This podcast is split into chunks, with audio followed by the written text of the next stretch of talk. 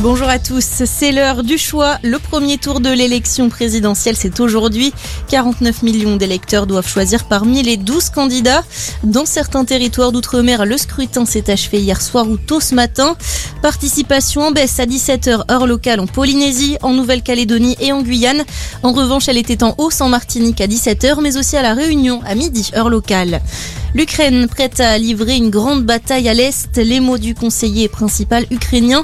La Russie concentre maintenant son offensive sur le Donbass, région clé. Hier, cinq personnes ont été tuées dans des bombardements. De son côté, l'OTAN souhaite installer des forces de manière permanente aux frontières. C'est le projet annoncé aujourd'hui par le secrétaire général de l'Alliance face à la guerre en Ukraine. Et 10 milliards d'euros, c'est la somme récoltée hier par un immense appel aux dons international organisé par l'Union européenne et le Canada. La collecte sera versée aux réfugiés ukrainiens. Ils sont plus de 4,4 millions à avoir fui la guerre. Légère hausse des hospitalisations liées au Covid. Plus de 23 400 malades sont pris en charge dans les hôpitaux contre 22 100 il y a une semaine. Le dernier bilan hier soir des autorités sanitaires. Toutefois, le nombre de personnes en réanimation reste stable. Ils sont environ 1500.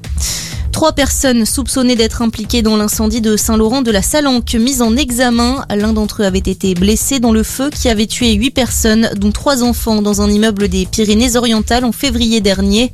Il serait responsable du départ de flammes.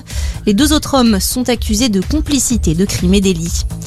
À la page des sports du rugby, suite des huitièmes de finale allée de la Coupe d'Europe. À suivre cet après-midi deux rencontres. Montpellier face aux Harlequins à 14h. Et puis Clermont accueillera Leicester. Coup d'envoi à 16h15. Et puis la Formule 1, le Grand Prix d'Australie. Charles Leclerc s'est imposé ce matin à Melbourne.